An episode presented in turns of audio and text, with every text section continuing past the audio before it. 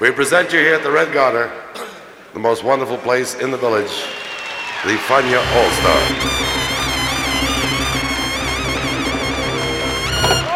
La hora faniática.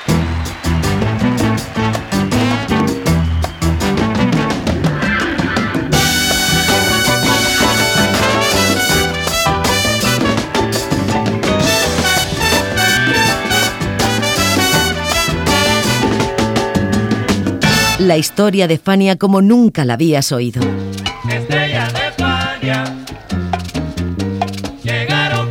La sorprendente historia de Fania Records.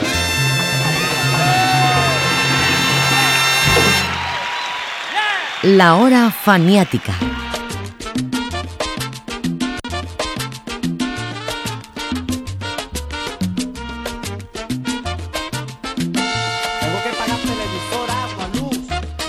A comienzos de los años 70, Charlie Palmieri, el gran Charlie Palmieri, auténtico número uno de la música latina en la década anterior, decidió aislarse un poco del convulsionado y cambiante mundo de las noches bailables neoyorquinas y entregarse a dos pasiones, trabajar como músico de medios de comunicación y dedicarse a la enseñanza. Lo primero lo consiguió dirigiendo la orquesta del show dominical de televisión El Mundo de Tito Puente, y lo segundo dando conferencias sobre música y enseñando piano en el Bronx. Pero en 1973 ya tenía ganas de volver a grabar e incluso de experimentar. El resultado fue el álbum El Gigante del Teclado, hoy visto como uno de los mejores de su carrera y cuya historia la cuenta el propio Charlie Palmieri en la hora faniática.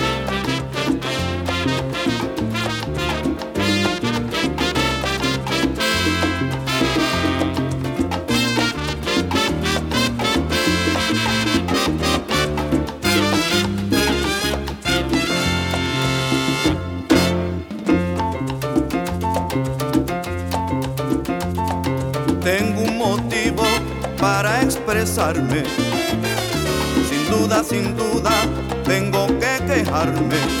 La vida se pone cara, la subsistencia difícil y no puedo soportar.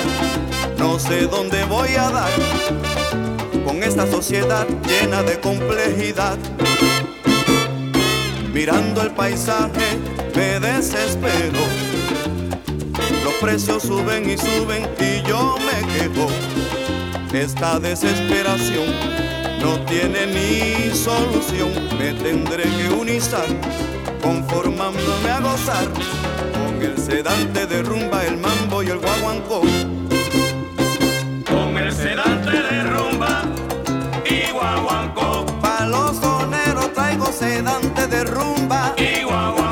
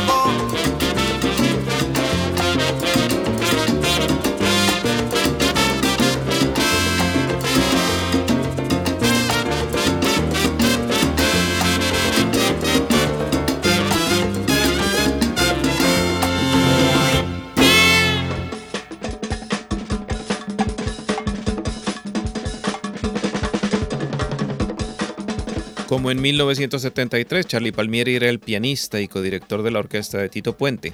Además del show de la tele, era lógico que los músicos que grabaron El Gigante del Teclado fueran en su mayoría músicos de Tito Puente.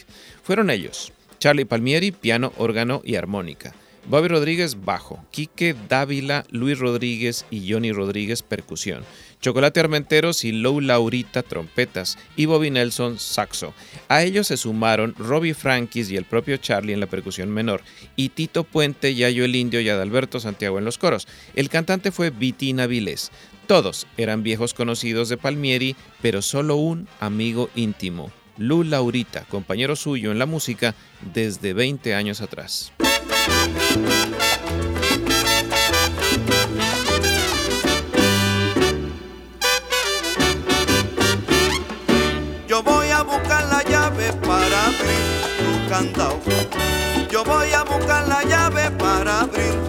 Para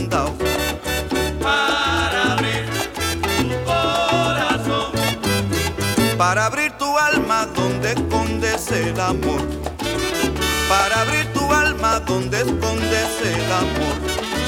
Ya te lo dije, tú bien lo sabes que cierro el candado y me llevo la llave. Que cierro el candado y me llevo la llave.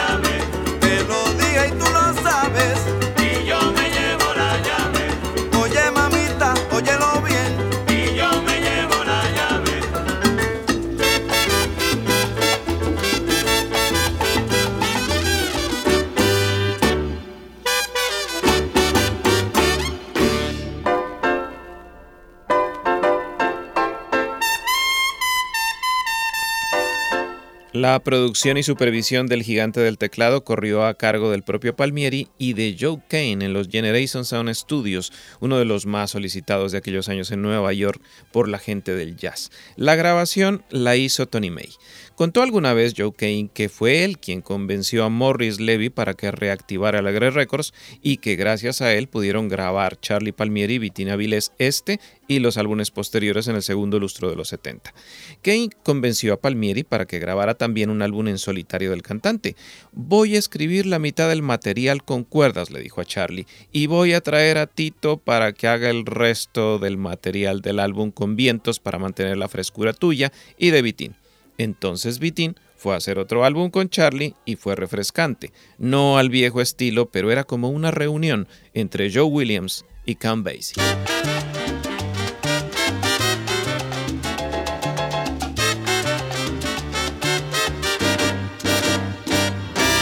¿Qué le ha pasado, señores, a la hija de Lola? Que ya no sale y siempre está triste y sola. Ya las vecinas están murmurando, tan alegre que era ella y ahora siempre está callada.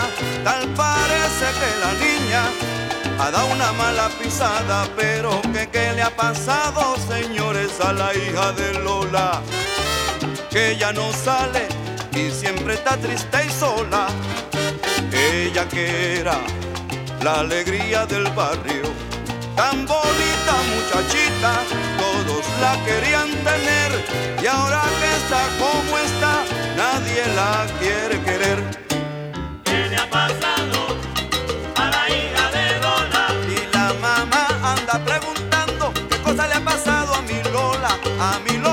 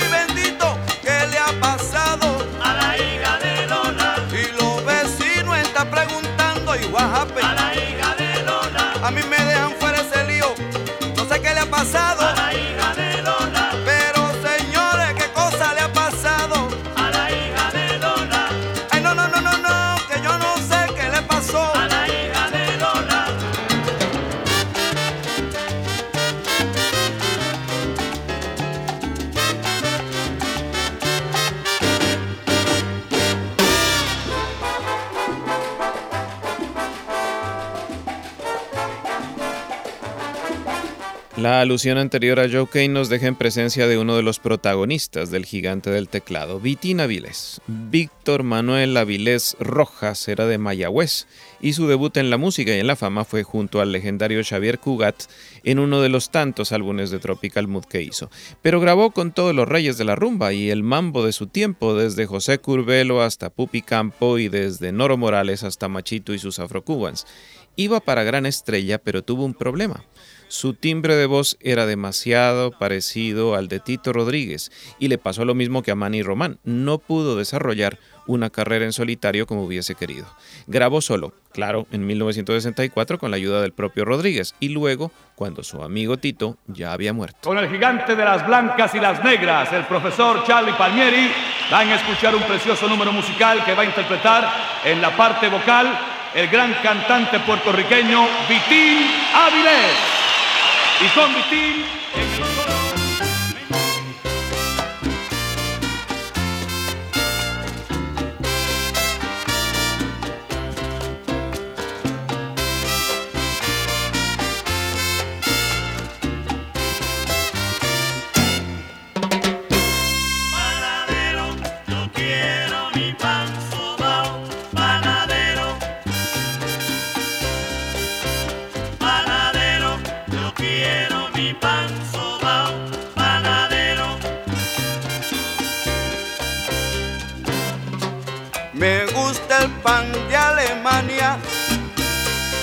Es negrito y bien gustoso. También el pan de Italia creo que es el más famoso. Pero un pan sobao, mi socio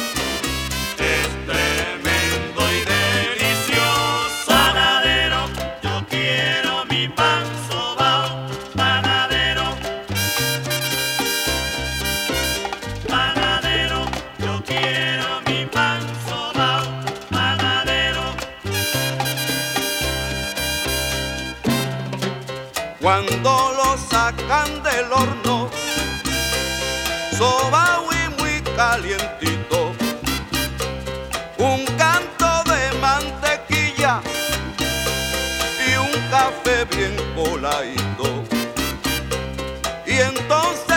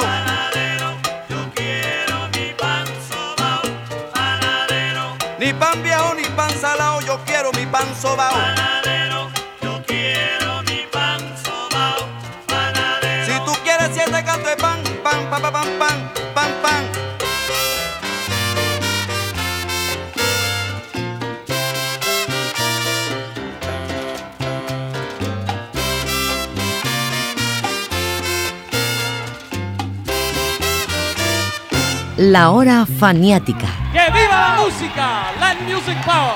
Yeah.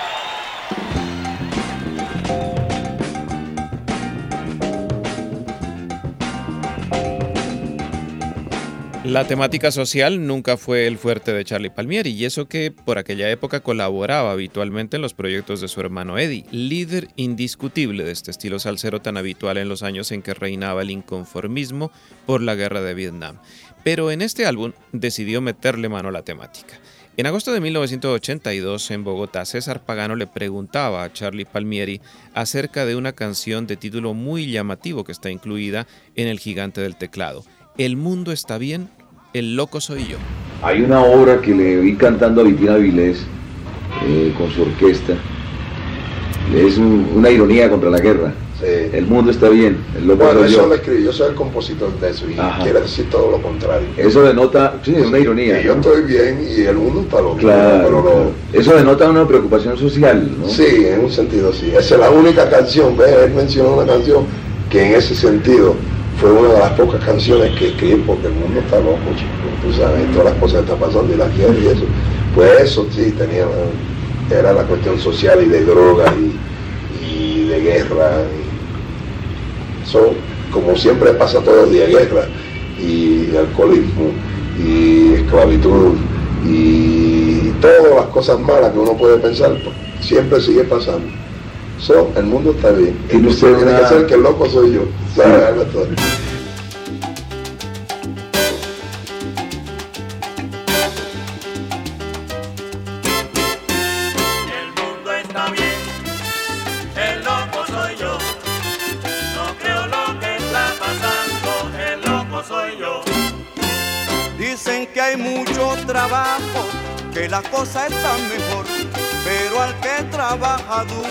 las cosas le van peor. El mundo está bien, el loco soy yo. No creo lo que está pasando, el loco soy yo.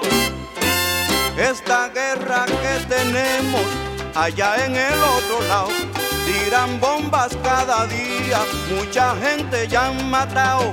El mundo está bien,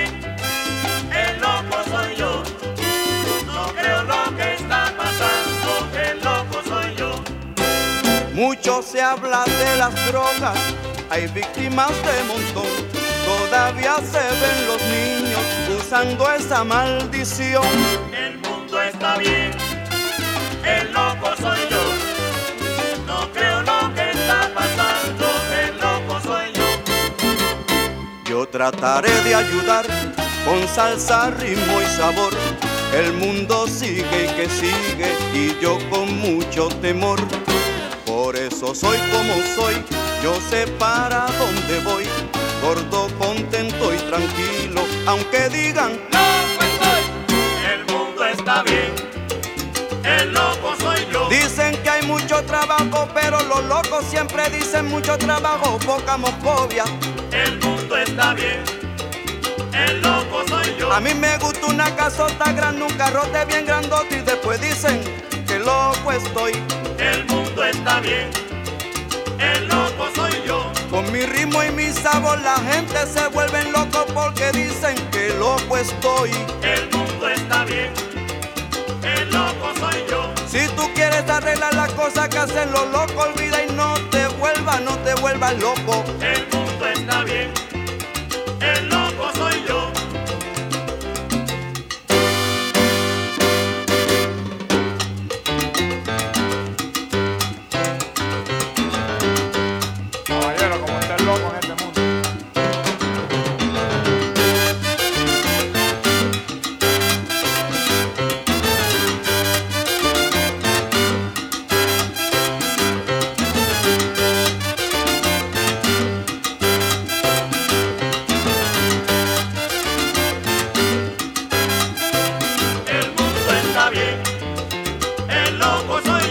arranca chocolate.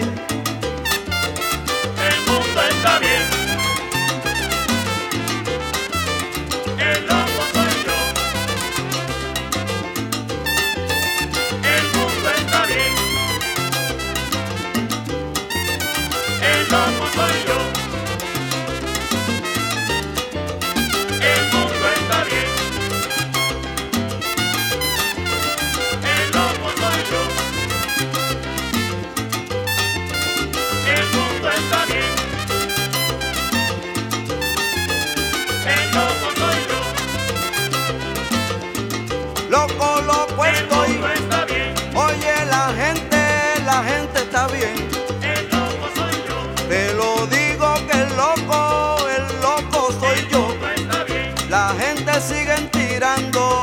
Tirando bombas. El loco soy Me habla el loco, loco, loco, loco, loco, el loco soy yo. El mundo está bien. Oye, negra, el chismecito que te tengo que contar. El loco soy yo.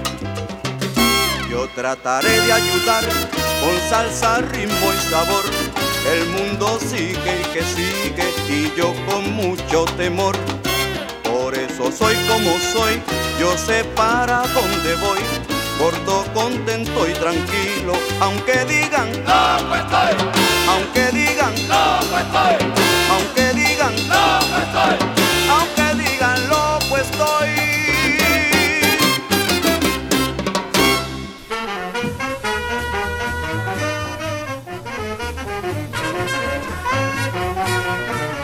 Pero ahí no termina la historia de la canción El mundo está bien, el loco soy yo. En los agradecimientos del álbum, Charlie Palmieri cita a Ray Romero, Willy Rodríguez y Nat Pavón. Este último fue víctima de su adicción a las drogas. En la entrevista del 82, Palmieri declaró que podría formar perfectamente una big band imaginaria con músicos salseros que habían sido víctimas de esa adicción. El gran Charlie, que fue profesor de piano en el Bronx, como hemos dicho, y mecenas de artistas en el East Harlem, sufría al ver los efectos devastadores de la adicción entre sus colegas y sobre todo al comprobar la indolencia generalizada de las autoridades metropolitanas con el tema, con Pavón como ejemplo. Lo que pasó cuando escribí la canción es que la droga estaba afectando mucho a la juventud. Y como era maestro en ese tiempo, muchos de los muchachos que iban al colegio estaban todos, pero venían bobos a las clases, chico. Lo único que hago bebo, no utilizo droga ni nada.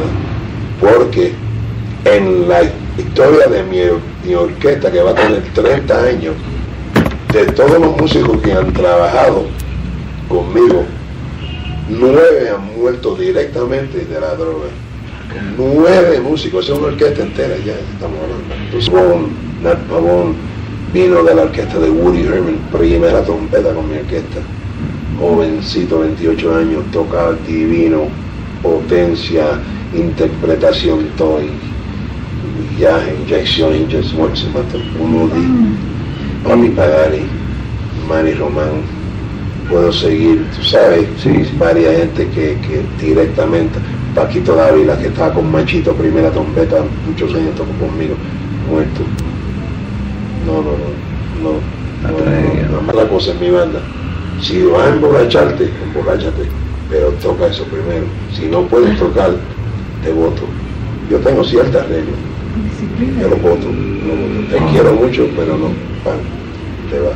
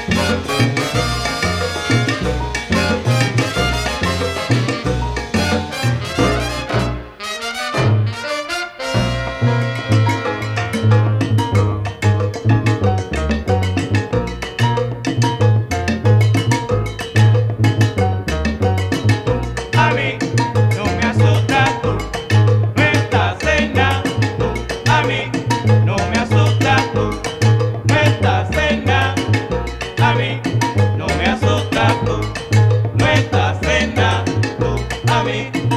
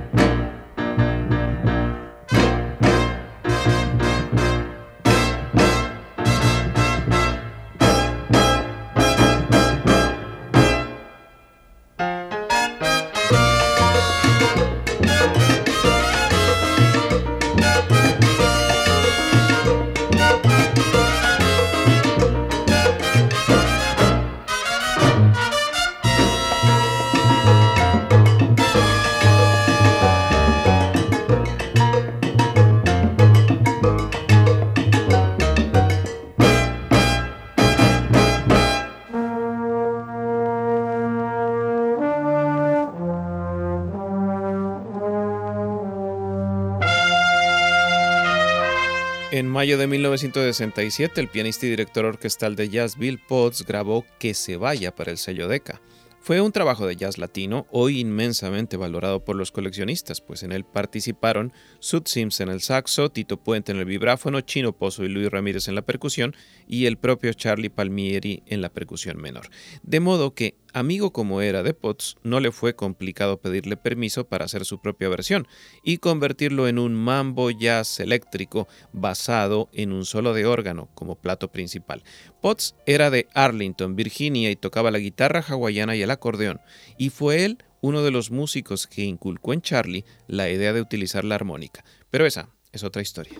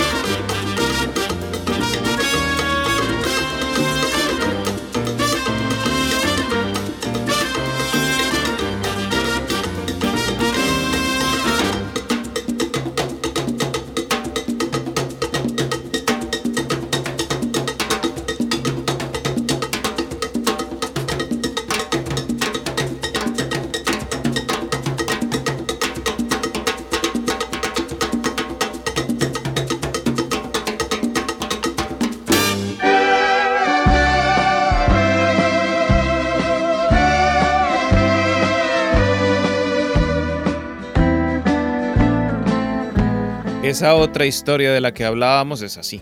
En el tiempo en que Charlie Palmieri incursionaba en la televisión, tuvo también sus devaneos con la música publicitaria y los jingles para la radio latina. Él trabajaba como freelance, de modo que no tuvo inconveniente para compaginar esa actividad con sus contratos con el sello Alegre, primero como división de Roulette y luego como filial de Fania. Pero para lo que le sirvieron realmente esos trabajos fue para seguir experimentando con otros sonidos e instrumentos, como el Fender Rose, el órgano Hammond, y la armónica, según lo cuenta él mismo. Eso empezó por un, comercial de cigarrillo Marlboro. Y eh, yo tocaba, ¿sabes? El piano cuando un, un conductor se llama Sid Raymond. Entonces, pues, me usaba para todos los latinos y a Tito Puente, pero habían pasado como tres meses y no me había utilizado.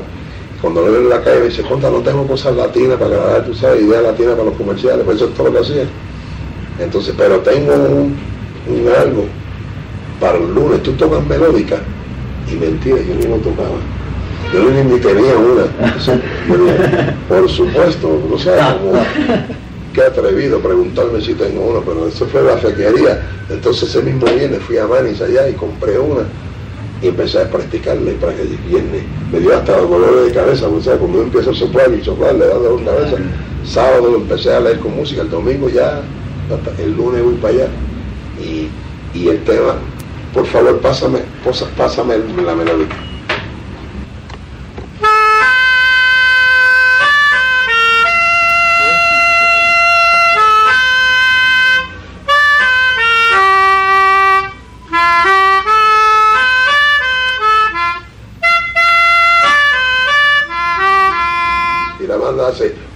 Pam, pim, pidan, pam, padim,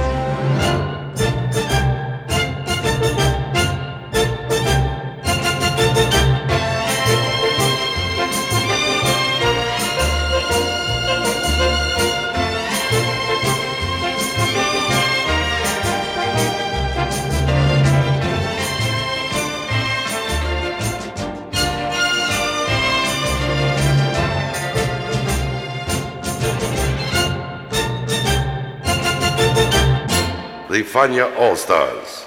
Fania, the great young company that we hope you will enjoy throughout the years. La hora faniática.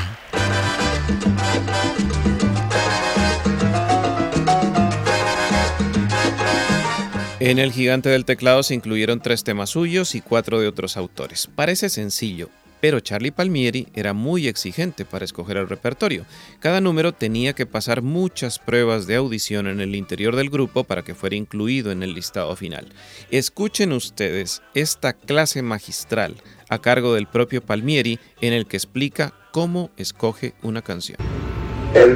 la formación de un disco, de un número nada más, ocurre en esta manera. Cuando tú compones, como todo lo te tiene que gustar primeramente a ti la canción, no solo porque eres el compositor, pero es una que acuerdas y dices, "Puta, yo creo que es chévere, y ya automáticamente te gusta. ¿ok? Ok. Ahora, si eres músico, pues entonces tú desarrollas el número escribiendo la música y haciendo un arreglo.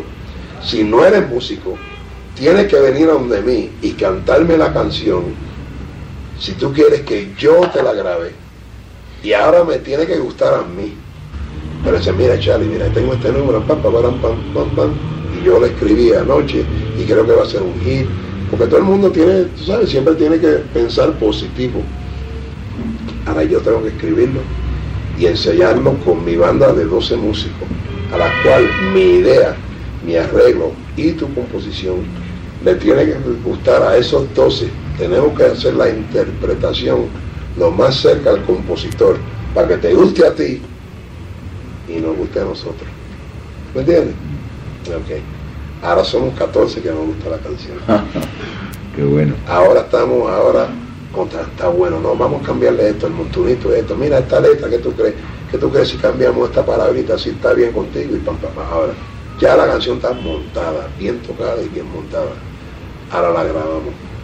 La grabación, Juan Ahora ya está fuera de las manos tuyas y fuera de las manos mías. Ya después que nosotros decimos la grabación está buena, está en las manos de los ingenieros, las cuales lo ponen todo bien, un paquete bien chévere, está la canción bien, el disco bien, todo está bien. Eso es 25% nada más de la jugada entera, porque el resto es suerte, a la cual el público es que decide si va la canción o no.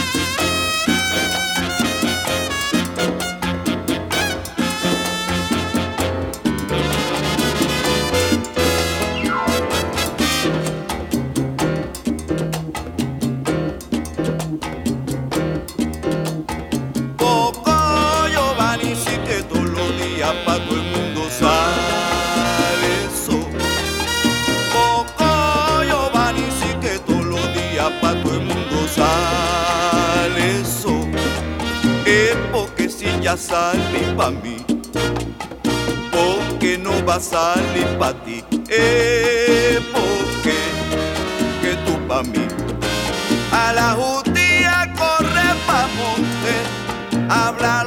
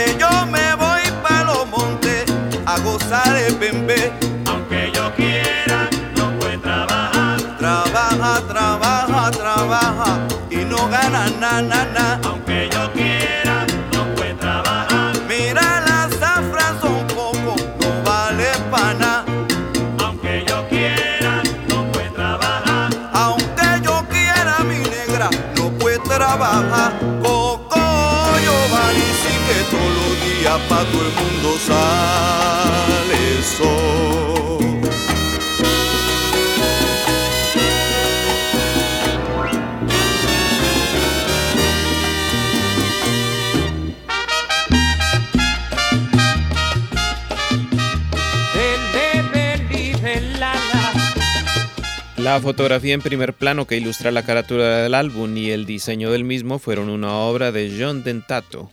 Compositor, transcriptor y arreglista, Dentato fue famoso por ser fotógrafo de las estrellas de la música y el cine de los 60 y 70. Tony Bennett, Erta Kidd, Jack Lemmon, Walter Matthau pasaron por su lente. Algunos años después de trabajar para Alegre y Roulette, hizo trabajos para Sal Soul e hizo los diseños de carátula del grupo Saoko con ilustraciones de Henry Fiol. Su recuerdo es una manera de despedirnos de esta hora faniática en la que los acompañó José Arteaga.